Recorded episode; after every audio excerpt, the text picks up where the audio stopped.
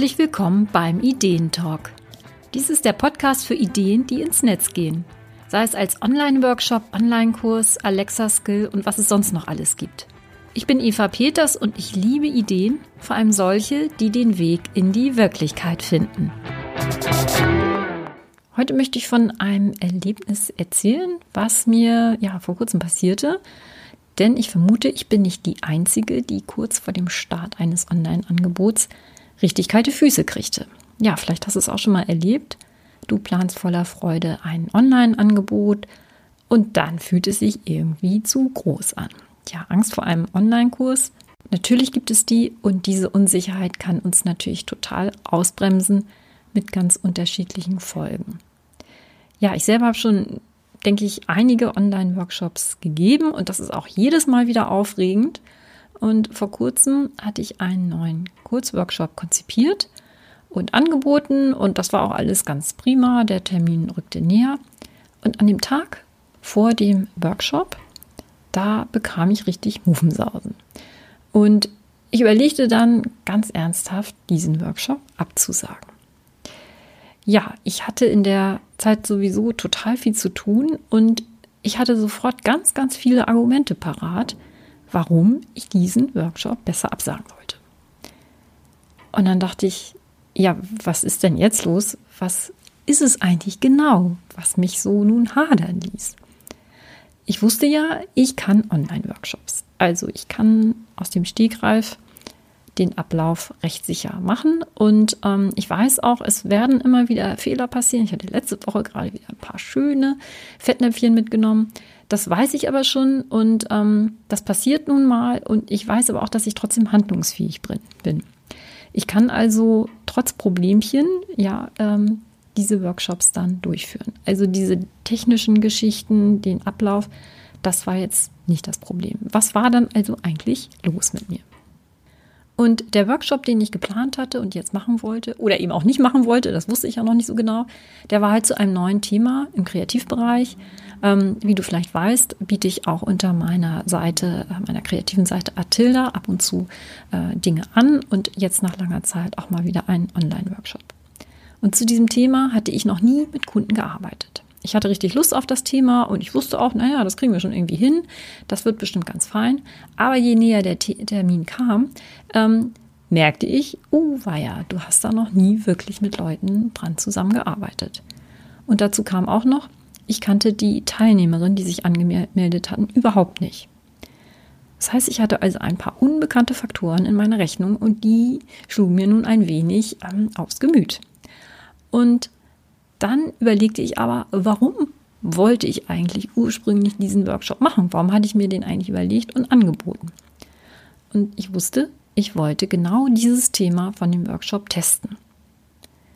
Ja Gott, also, dann wollen wir das mal machen. Also mir war eigentlich klar, ähm, ich gebe diesen Workshop, ich teste das Thema einfach mal und ich sehe ja, ob ich das das vielleicht total in die Hose geht, äh, ob die Leute das doof finden. Ja, also bei einem Workshop hm, nehme ich ja immer sehr, sehr wenige Teilnehmerinnen und zur Not sind halt ein paar Leute, äh, finden die das irgendwie nicht so toll, was ich da mache. Aber davon geht auch die Welt nicht unter. Und vor allem weiß ich dann eben selber, ob ich das kann und ob ich das will. Und deswegen wollte ich das einfach mal testen. Und genau das habe ich dann eben auch gemacht. Und mit dieser anderen Einstellung fiel es mir auch deutlich leichter. Und im Strich lief es sehr gut. Ähm, und es waren auch genau die richtigen Teilnehmerinnen. Das ist wirklich ein Wunder. Da geht die Kamera auf, wenn man eine Videokonferenz machen. Und da sitzen genau die Leute, die du brauchst. Das ist total verrückt. Aber das wusste ich ja vorher nicht. Und ähm, das hatte mir eben auch so ein bisschen Sorgen bereitet. Ja, sollte man jetzt aus Angst äh, vor einem Online-Kurs oder einem Workshop den Termin verschieben? Ich beobachte das nämlich auch bei anderen, ähm, dass ja ein Online-Workshop oder ein Online-Kurs dann mal eben so verschoben wird und ähm, vielleicht auch total von der Bildfläche verschwindet. Natürlich müssen wir ja nicht jedes Angebot, das wir mal angezettelt haben, auch durchziehen. Aber meistens wollen wir das ja doch, sonst hätten wir es ja gar nicht ähm, gemacht, so ein Online-Angebot zu erstellen. Und ich möchte jetzt ganz kurz auf drei Punkte eingehen, damit es dir etwas leichter fällt, damit du etwas sicherer in deinen ähm, Termin auch eingehen kannst. Und ähm, das musst du natürlich ein bisschen im Vorwege dann berücksichtigen.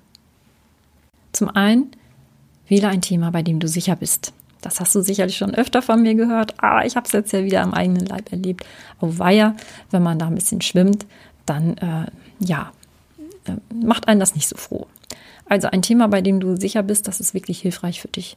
Und ganz besonders natürlich, wenn du zum ersten Mal einen Online-Workshop, einen Online-Kurs oder ein Webinar machst. Denn wenn du gleichzeitig mit der Technik, dem Ablauf von dem Programm, was du da hast und auch dem Thema jonglierst, dann ist das schon echt eine Herausforderung. Also scheu dich nicht, ein Thema zu wählen, das du wirklich im Schlaf bedienen kannst. Und wenn du trotzdem noch so ein bisschen hm, Muffensausen hast, dann bekommst du auch mehr Sicherheit, wenn du vorab das einfach mal mit zwei, drei Leuten als Beta-Kurs testest. Das musst du gar nicht mal richtig publik machen.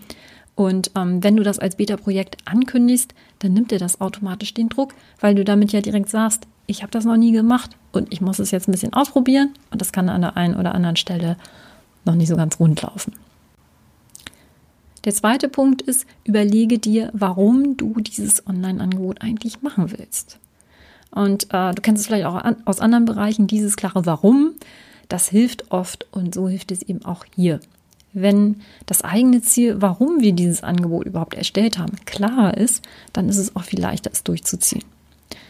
Dein Ziel kann ja sein, online einfach mal auszuprobieren, wenn du damit noch keine Erfahrung hast. Und dann kannst du dir eben auch erlauben, dass es noch so ein bisschen ruckelt oder wie in meinem Fall eben auch ein Thema einfach mal zu testen.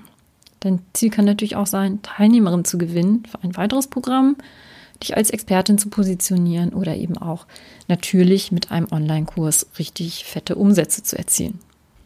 Äh, kleiner Tipp, notiere dir wirklich dieses Warum, wenn du dein äh, Produktkonzept erstellst, schreib das damit drauf, sodass du das nicht aus den Augen verlierst und ähm, das dann wirklich auch wieder ja, hervorziehen kannst, wenn es soweit ist und dass du nochmal eigentlich guckst, was war das eigentlich mal noch, was ich wirklich wollte.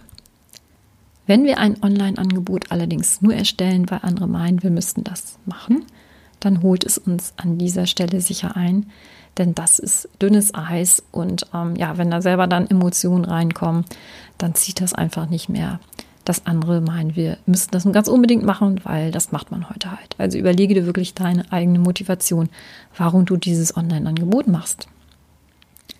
Und der dritte Punkt ist natürlich, kennst du deine Teilnehmer?